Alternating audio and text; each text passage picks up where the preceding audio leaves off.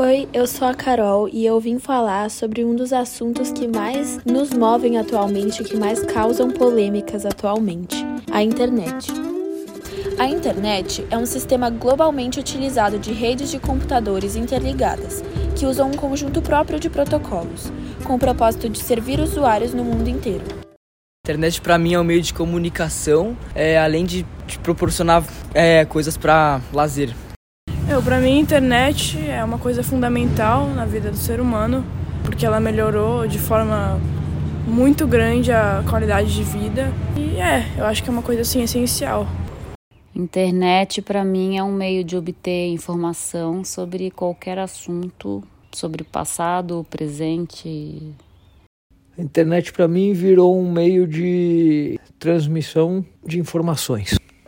É uma rede de várias outras redes, que consiste em milhões de empresas privadas, públicas, acadêmicas e de governo, com alcance local e global.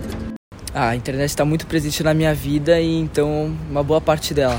Para me comunicar, para chegar nos lugares, para pesquisa, para tudo. Hoje, é, na minha vida, tudo, quase tudo que a gente faz, a gente vai depender da internet. Eu acho fundamental. A internet é com certeza uma das maiores invenções do século XX. Ela foi criada em 1969, nos Estados Unidos. Na minha juventude, a gente tinha acesso às informações, mas numa velocidade muito mais lenta do que os jovens de hoje têm. É muito diferente. Na minha juventude, a gente não tinha acesso à internet, então era tudo feito à base de pesquisa, com livros, é, ir atrás de biblioteca, enciclopédias, gramática, é, qualquer informação que a gente precisasse demorava muito para obter. E hoje em dia é tudo, a juventude tem acesso a tudo, que tem o um lado bom e o um lado ruim chamada de ARPANET. Tinha como função interligar laboratórios de pesquisa. Eu viveria a minha vida toda, mas eu acho que passaria várias dificuldades. No máximo dois dias. Acho que não aguentaria mais do que isso. A internet mostra uma extensa gama de recursos de informação e serviços, como os hipertextos. Mas afinal, o que são hipertextos? O hipertexto é uma forma de leitura e escrita não linear, com blocos de informação ligados a palavras, partes de um texto ou imagens. O hipertexto foi criado por Theodore Nelson no ano de 1960, em função de denominar a forma de escrita e de leitura não linear na informática. Ele muitas vezes se assemelha à forma como o cérebro humano processa o conhecimento. Além do hipertexto, existe um hiperlink. O hiperlink é uma palavra, frase ou imagem na qual você pode clicar para ir para um novo documento ou uma nova seção do documento atual.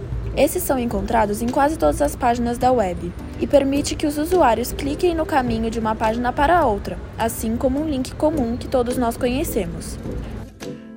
Tanto os hipertextos quanto os hiperlinks dão ao leitor uma leitura não linear, assim, possibilitando uma leitura dinâmica do assunto que o público julgar necessário. Por isso, ambos têm uma enorme importância na hora de transformar seu conteúdo do impresso ao digital. Provavelmente você já se perguntou o que significa www. Bom, a www é a sigla para World Wide Web, rede de alcance mundial. Basicamente, www se trata de um sistema interligado de arquivos e informações executados na internet. Além disso, essa sigla também é um sistema de hipermídia, que consegue conectar todo o planeta e transmitir informações para qualquer lugar. Quem é conhecido como o pai da World Wide Web e quem inventou o termo www foi Tim Berners-Lee e sua equipe. Outra sigla que com certeza você já se perguntou o que significa é HTTPS. A mesma significa Hypertransfer Protocol e serve como um protocolo que especifica como será a comunicação entre um navegador e um servidor web, sendo um dos principais da World Wide Web.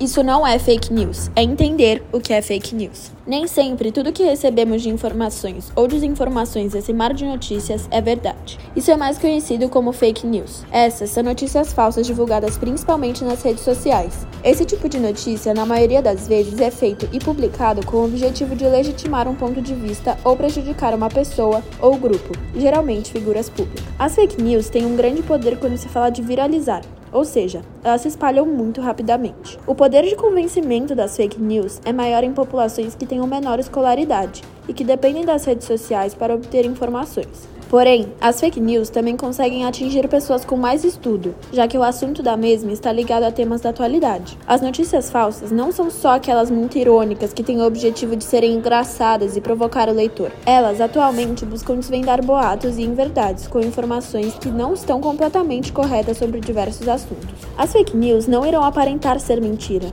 ainda mais se acharmos que elas são verdadeiras. Por mais que essas notícias sejam bobas e ingênuas, é e sempre será muito prejudicial. Isso porque ela estará induzindo a população ao erro e contribuindo com a desinformação.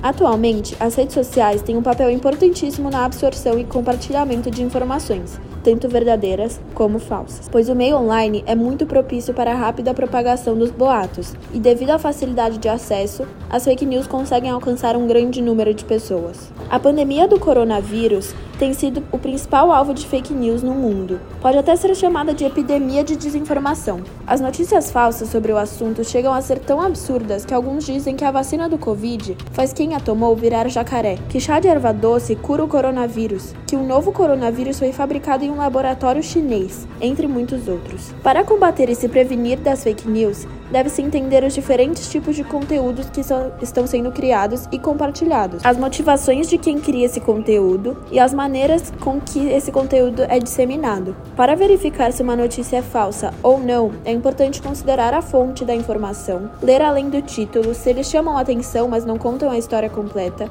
checar os autores se realmente existem e se são confiáveis, procurar fontes de apoio, achar outras fontes que confirmem as notícias, checar a data de publicação, se a história ainda é relevante se está sendo atualizada. Se pergunte se é uma piada, o texto pode ter um tom irônico. Revisitar seus preconceitos, seus ideais podem estar afetando seu julgamento. Consulte especialistas, de pessoas que têm conhecimento sobre. Se politize, se informe e não desinforme. Publique, leia e aprenda com notícias verdadeiras e não falsas.